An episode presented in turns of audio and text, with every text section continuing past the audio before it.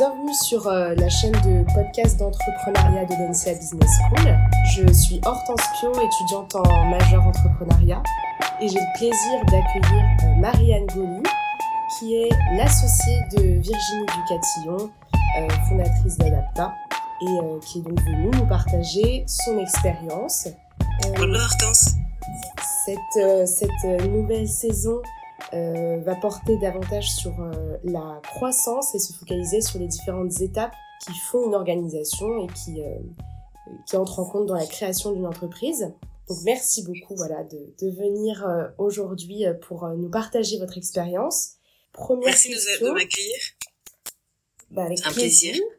Euh, Est-ce que vous, vous pourriez, s'il vous plaît, vous, vous présenter brièvement et par la même occasion présenter un petit peu Adapta pour tous les gens qui nous écoutent.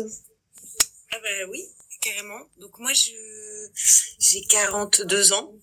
Euh, j'ai fait des études de finance, mais juste après mes, mes études, je suis tombée dans le dans le online un peu par hasard. Euh, j'ai commencé chez Google à l'époque où on était neuf à Paris, donc euh, c'était vraiment tout petit. Et puis j'ai grandi avec la boîte. Je suis allée vivre un peu en Argentine aussi. Euh, et j'ai quitté l'aventure Google pour euh, rejoindre Le Bon Coin, donc toujours online, toujours entreprise en croissance. Euh, et pareil, je suis arrivée, on était, alors c'était un peu plus grand, on était une quarantaine. Et quand j'ai quitté Le Bon Coin, on était 1000 personnes à peu près. Donc grosse croissance, plein de super projets à développer. Et puis après, j'ai fait une petite pause. Je suis partie en voyage. Euh, et au retour, j'avais envie de euh, rejoindre un, ou de créer un, un projet euh, à impact. Et donc moi, j'avais je, plusieurs projets en tête sur lesquels j'avançais. Et puis j'ai donné un coup de main à Virginie, qui est une amie de la fac, et qui avait créé un an auparavant Adapta. Euh, et qui avait besoin de se mettre en ligne, de, de créer un site de e-commerce euh, et qui avait un peu de mal. Et comme moi, c'était ma compétence, je lui ai dit, je te donne un coup de main. Voilà. Et puis finalement, de coup de main, on s'est euh, on s'est associés. Super. Voilà. Et du coup, Adapta, pour rebondir là-dessus, et euh, euh, je vais peut-être expliquer en deux mots ce que c'est. Adapta, c'est une solution de sourcing responsable pour les marques. En gros, nous, on va dénicher dans ce qu'on appelle les stocks dormants, donc les stocks inutilisés euh, des maisons de luxe ou de leurs fournisseurs, des matières donc en l'occurrence du cuir, du textile. Euh, et on va euh, revaloriser ça auprès de créateurs. On va revendre ça auprès de créateurs, de marques euh, et d'artisans euh, pour qu'ils puissent en faire euh, des beaux objets de décoration, des beaux sacs, des belles ceintures, des belles chaussures. Enfin, voilà. D'accord, super. Donc euh, Virginie donc a commencé seule pendant un an et ensuite vous vous êtes associée. Tout à fait. Ouais. Et pendant combien de temps est-ce que vous êtes resté à deux sur le projet? Parce que là, il y a un peu euh, plus de monde, si j'ai bien compris. Oui, on est resté à deux sur le projet pendant, euh, je dirais, peut-être six mois, un an, mais pas beaucoup. D'accord. Euh, on a eu, non, c'est pas vrai, on a eu un stagiaire euh, dès le début. Ouais. Euh, et après, on en a, on est passé à deux stagiaires on a doublé. et maintenant, on est euh, donc euh, ça c'était en 2020, 19, 2019, 2020. et maintenant, on est deux CDI et deux stagiaires. Donc on est six au total. D'accord. Ok. Une belle croissance quand même euh, de ce point de vue-là. Et par rapport à, vos postes un petit peu plus précisément, vous, vous êtes en charge donc plus de la partie online qu'est-ce que ça comporte euh, un peu plus en détail, qu'est-ce que quel est plus le poste de Virginie, euh, voilà. Est-ce qu'on peut faire un, plus une précision de ce point de vue-là? Alors, euh, dès le début, on s'est réparti, on s'est réparti les, les, les tâches en fait. Mm Parce qu'on s'est dit que c'était mieux si on avait chacun son domaine d'expertise, même si on se parle beaucoup et on s'aide beaucoup mutuellement. Euh, Virginie, elle s'occupe pardon, très naturellement euh, de la partie commerciale et fournisseur, puisqu'elle vient de ce monde-là. D'accord. Elle, elle a passé une dizaine d'années dans les maisons de luxe, donc euh, elle connaît bien. Euh, et elle s'occupe aussi de la partie communication, réseaux sociaux et RH et légal. où elle est vraiment une experte comme moi côté finance, parce que moi je m'occupe de la finance aussi, euh, et euh, également e-commerce, c'est très naturel, euh, logistique où ben, j'ai dû apprendre, euh, et puis la partie euh, stratégie, marketing, euh, voilà. Ok, d'accord, je vois. justement par rapport par rapport aux étapes, au process, est-ce que vous pourriez nous dire quelles ont été pour vous puisque vous êtes euh, arrivé en fait au début quand même euh, du projet, enfin au bout d'un an, bon il s'est passé beaucoup de choses je suppose en un an. Ça peut être intéressant d'ailleurs de commencer par ça. Euh, quand vous êtes, quand vous avez rejoint Virginie, qu'est-ce qui avait été mis en place, où ça en était le développement euh, d'Adapta, et à partir du moment où vous avez intégré euh, l'aventure, qu'est-ce qui s'est passé, quelles ont été les grandes étapes selon vous du développement d'Adapta? Ouais. Euh, il y a déjà plein de choses qui avaient été mises en place quand je suis arrivée. Euh, euh, déjà, elle avait, elle avait fait le proof of concept de, de du besoin. Mhm. Elle avait réussi à se sourcer auprès de Tanner. Elle avait réussi à trouver des clients. Euh, donc ça, c'était déjà un énorme une énorme étape. Euh, C'est-à-dire qu'il y a un moment où il faut se lancer, il faut sauter le pas, on a une idée en tête et puis il faut la rendre concrète avec un MVP en gros. Donc au début, elle avait pas vraiment de bureau, euh, ou alors c'était hyper loin dans un, petit bureau euh, euh, en banlieue, mais c'était compliqué de recevoir les clients. Donc tout était un peu bricolé, mais elle a réussi à se sourcer et elle a réussi à trouver des clients. Et en fait, ça, déjà une fois qu'on a ça, euh, c'est la base pour avancer. Euh, elle avait créé une vitrine online et quand je suis arrivée, elle venait d'emménager dans un bureau euh, dans le 9e, dans un local, pardon, dans le 9e. D'accord.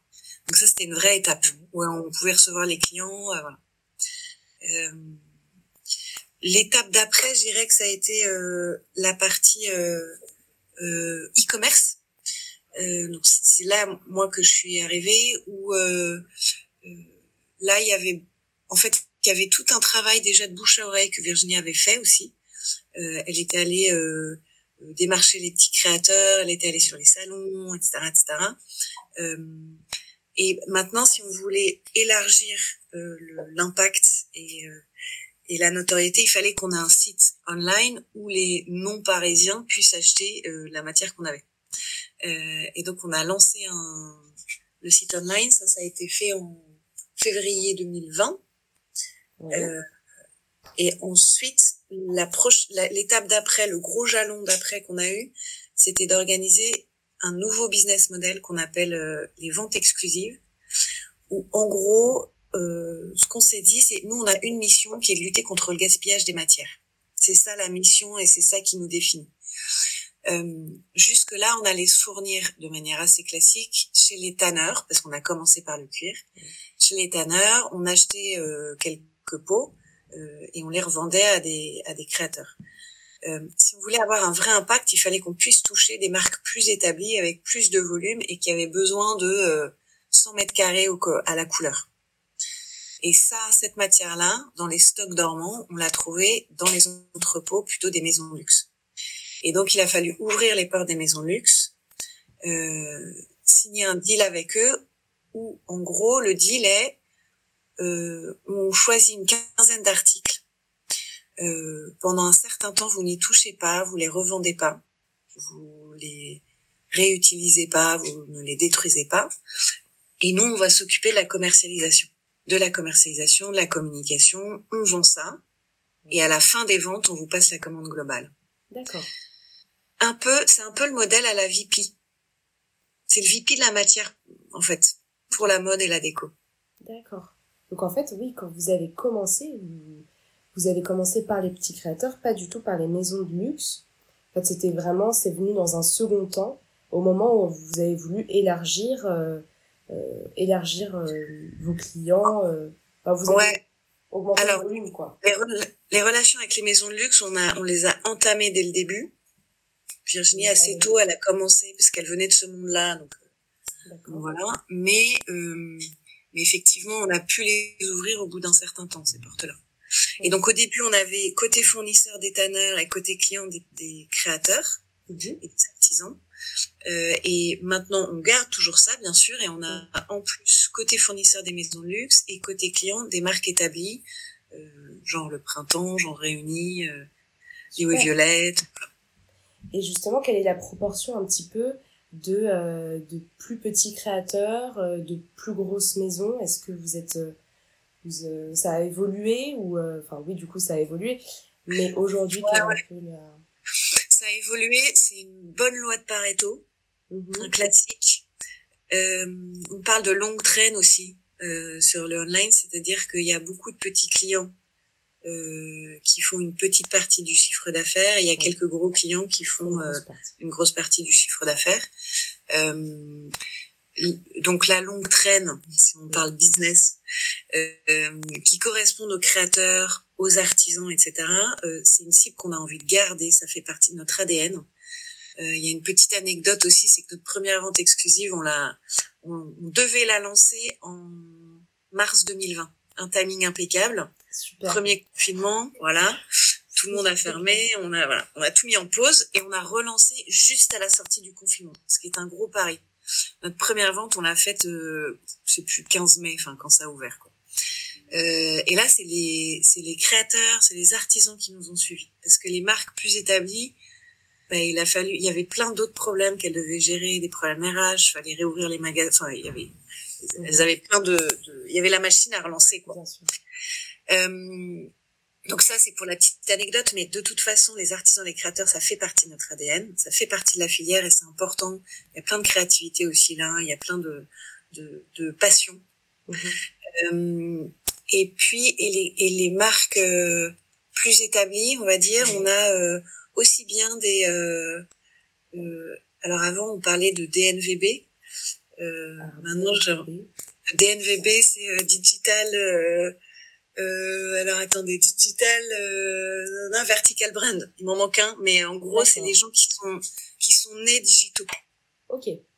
Qui commercialisent sur le digital. Mhm. Voilà. Aujourd'hui, la plupart des créateurs, moi je parle de SNVB, c'est que la plupart des créateurs qui se lancent créer une marque euh, de mode éthique d'une manière ou d'une autre. Après, il y a des positionnements, il y a plein de manières d'être éthique, mais voilà. Donc il y a, on a ça comme client grand compte, on va dire, et mhm. on a aussi des marques plus établies qui font tout un travail de euh, pour se réinventer, pour changer la manière de produire, la manière de sourcer, la manière de vendre. Euh, et il y a aussi plein de belles énergies là-dedans, euh, plein de beaux euh, pour repenser la mode euh, pour une marque établie. Elles, elles, savent qu'elles ont besoin de le faire.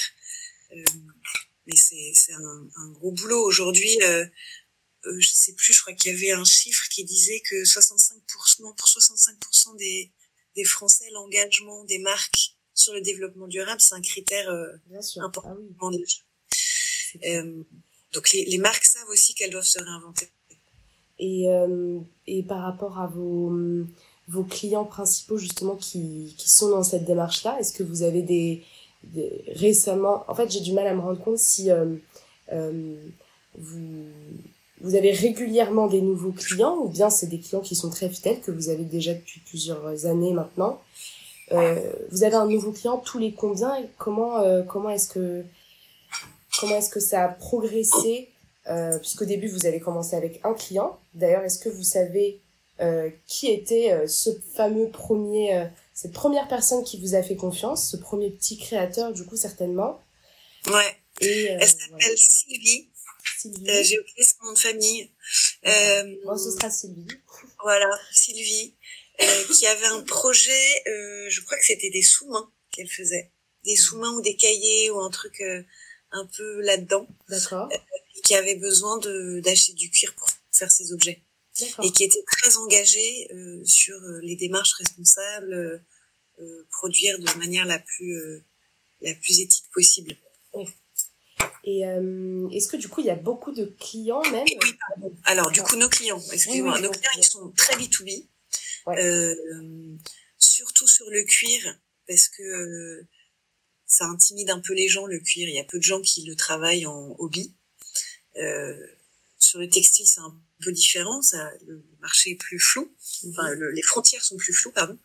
Mais on va dire que notre positionnement, il est B2B. Euh, Aujourd'hui, on a 550 clients.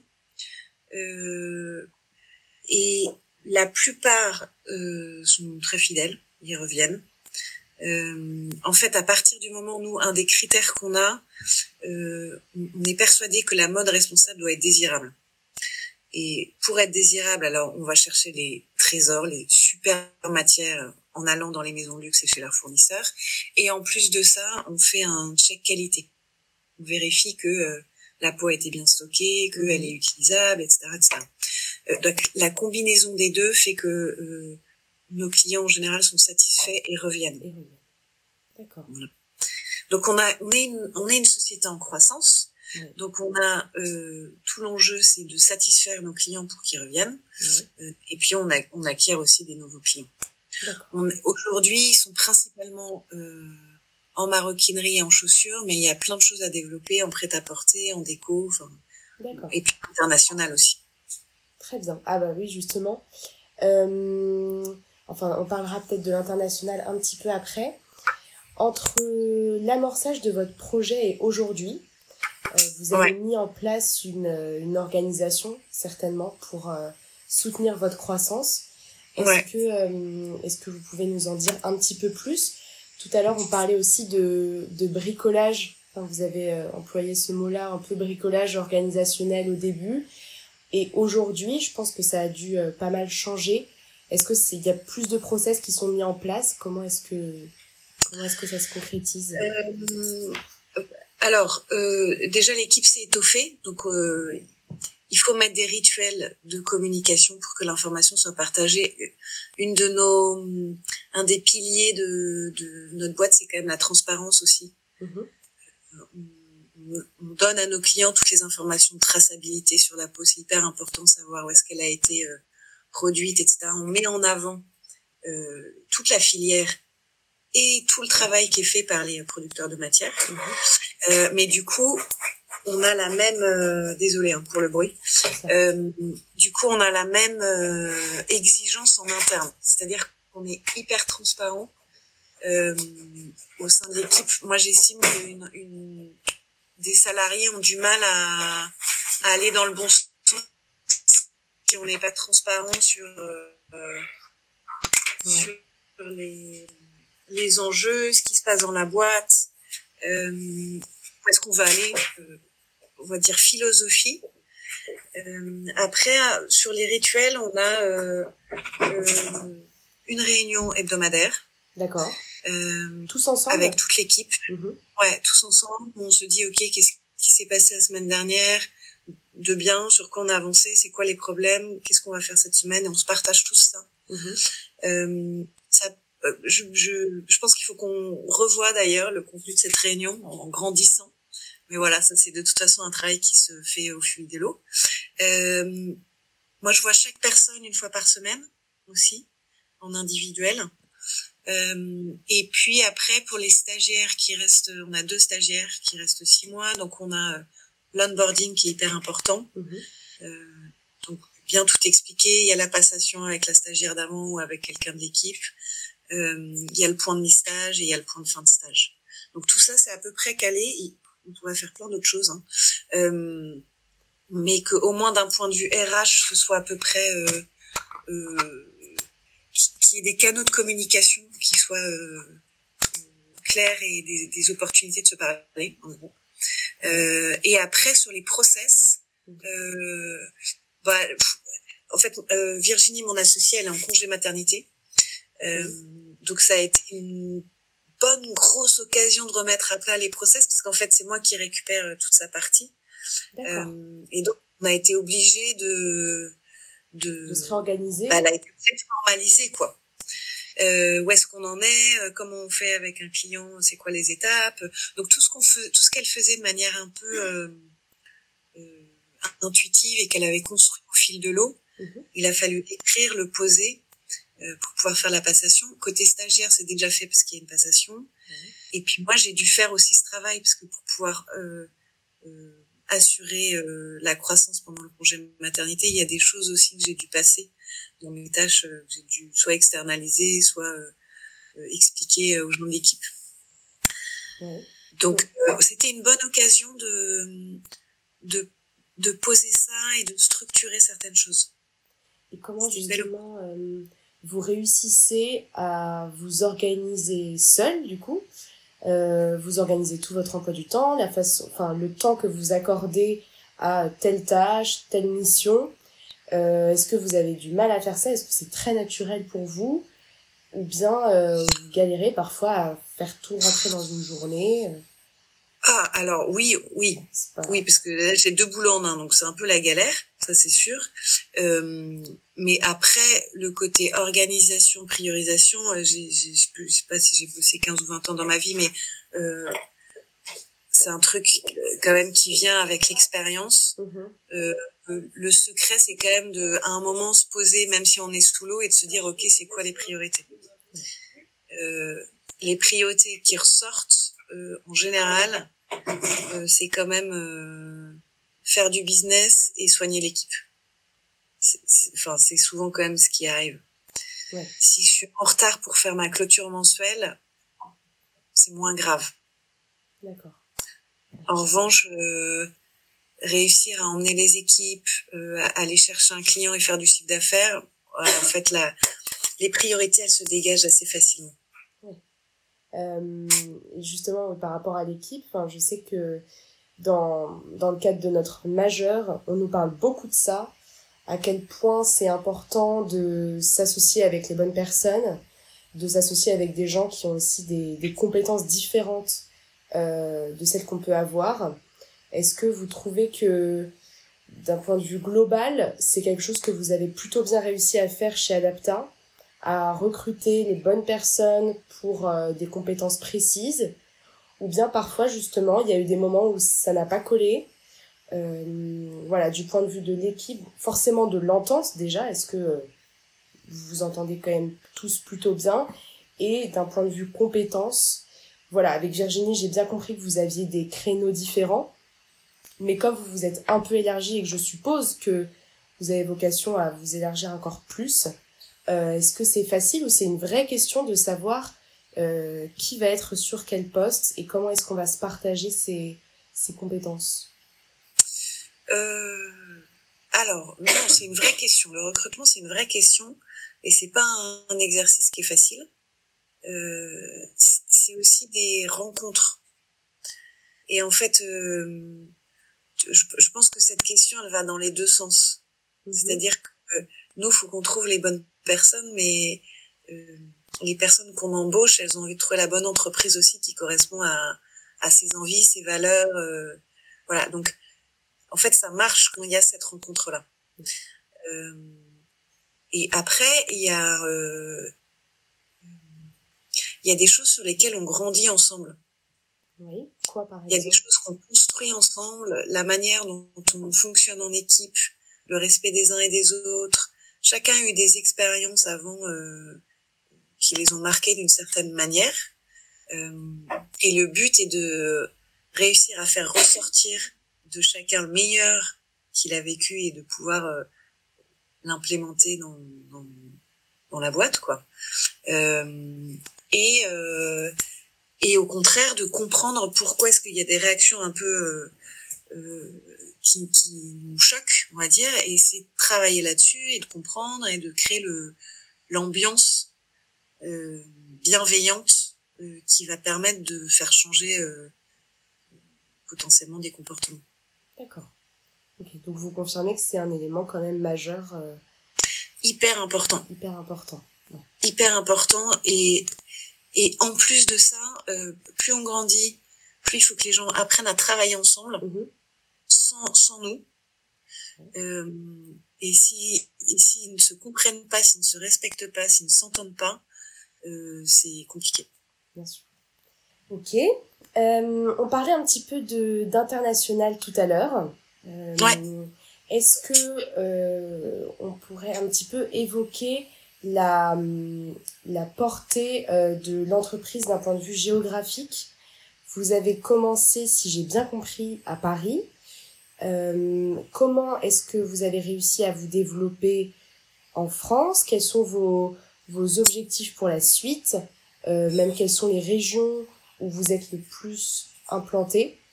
Euh, voilà. Euh, alors, on a effectivement commencé par Paris parce que on était que en physique, donc c'était l'île de France. à partir du moment, et puis quand même, il y a eu aussi les salons qui, qui en fait attirent pas mal de monde de tout le territoire français. Euh, donc on a commencé à se faire connaître aussi en région. Euh, et grâce au site internet maintenant et au visio, parce qu'en fait tout le monde euh, s'est beaucoup adapté aussi avec le confinement, mine de rien, euh, on arrive à toucher euh, des artisans, des créateurs partout en France. Il y en a pas mal, je, après c'est les régions classiques, il y en a pas mal en Bretagne, il y en a pas mal dans le sud, il y en a pas mal dans la région de Lyon. Voilà, c'est des régions un peu classiques. Les grands comptes, en revanche, les marques sont très parisiennes. La plupart, enfin, quasi tout à Paris. Euh, et après, on a quelques clients euh, de temps en temps en Belgique. On a quelques clients. Euh, de temps en temps, on a un client euh, en Allemagne ou, ou, en Italie. Ou, voilà. Mais c'est plutôt anecdotique et c'est quelque chose qu'on n'a pas encore poussé. Euh, et ça, c'est un axe de développement qu'on a, de développer l'international. Les deux autres axes qu'on a, c'est euh, le textile. On a commencé à se diversifier en fin d'année. Voilà. Euh, et donc, bah, ça, il faut, euh, il faut rentrer bien sur le marché, installer la marque, etc. Euh, et puis, euh, la dernière chose, c'est la déco. On est moins, on est moins implanté, probablement parce que Virginie vient du monde de la mode. Mm-hmm les contacts qu'elle avait, c'était là-dessus.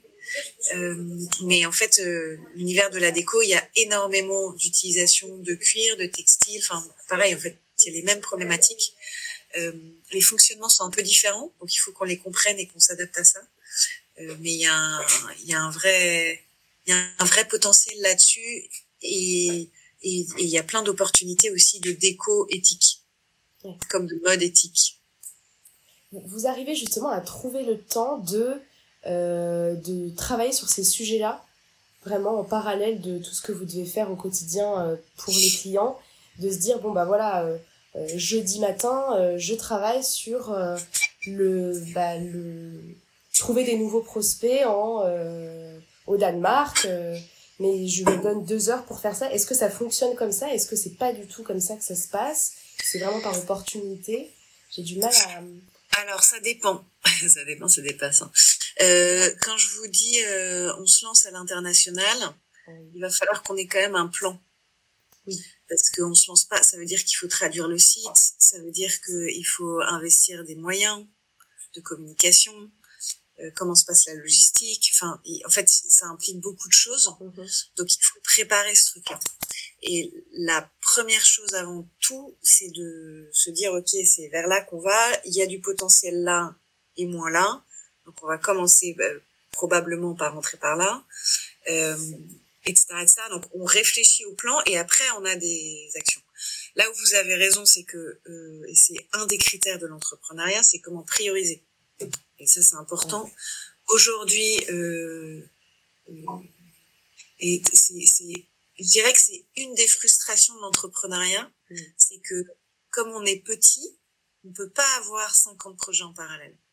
Moi, j'ai eu, dans, dans mes expériences d'avant, j'avais euh, 5-6 projets en parallèle, euh, des gros trucs qui avançaient.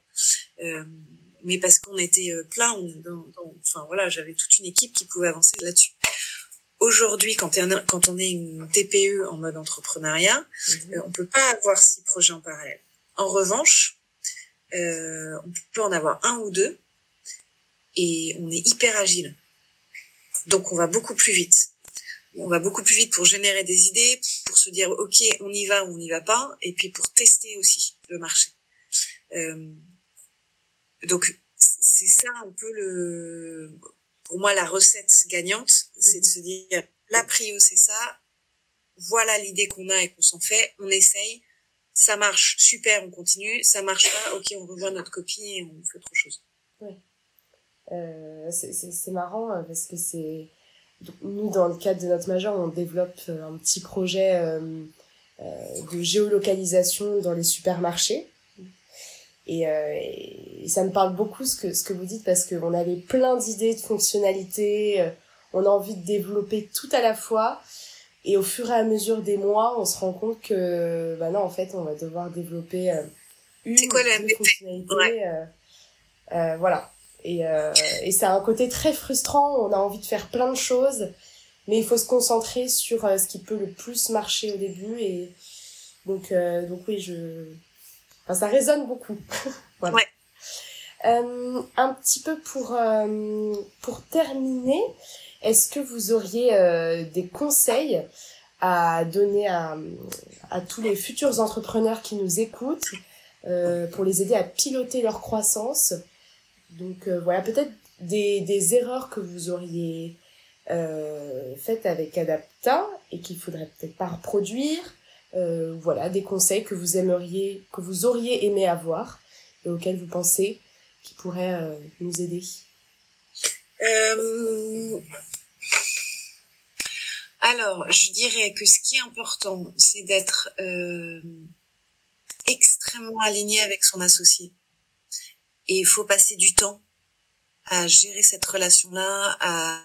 parce qu'en fait, très rapidement, on est dans, on est dans l'action, on avance, et si on ne vérifie pas, on est bien aligné sur où est-ce qu'on veut aller, euh, ce qui se passe, les idées, comment on grandit, comment on structure, euh, assez rapidement, en fait, on peut avoir, on peut être sur deux routes parallèles.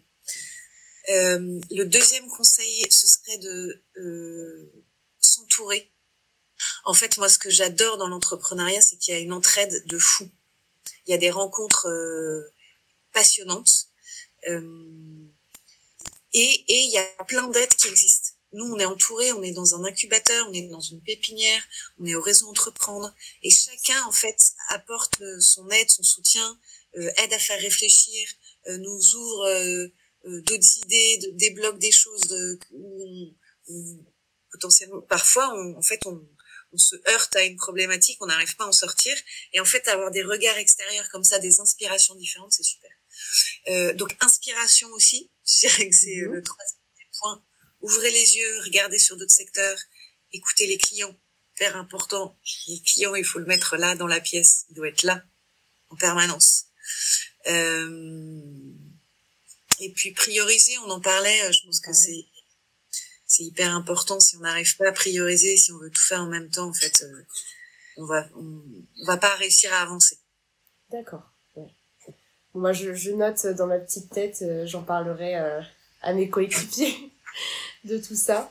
merci beaucoup. Je pense que merci, merci beaucoup d'avoir répondu à ces petites questions. C'était super intéressant. J'ai beaucoup apprécié. Et euh, vous pouvez euh, retrouver l'ensemble de nos podcasts euh, sur podcast entrepreneuriat, podcast-entrepreneuriat.audencia.com. Voilà. Merci beaucoup pour ce moment. Bon courage pour la suite. Pour votre croissance, puisqu'on en parlait. Et voilà, j'espère que Adapta va aller loin. En tout cas, On espère aussi. Sur la bonne voie. Ouais. Merci beaucoup, Hortense. Merci beaucoup. Bonne journée et à bientôt. Bonne journée à vous. À bientôt.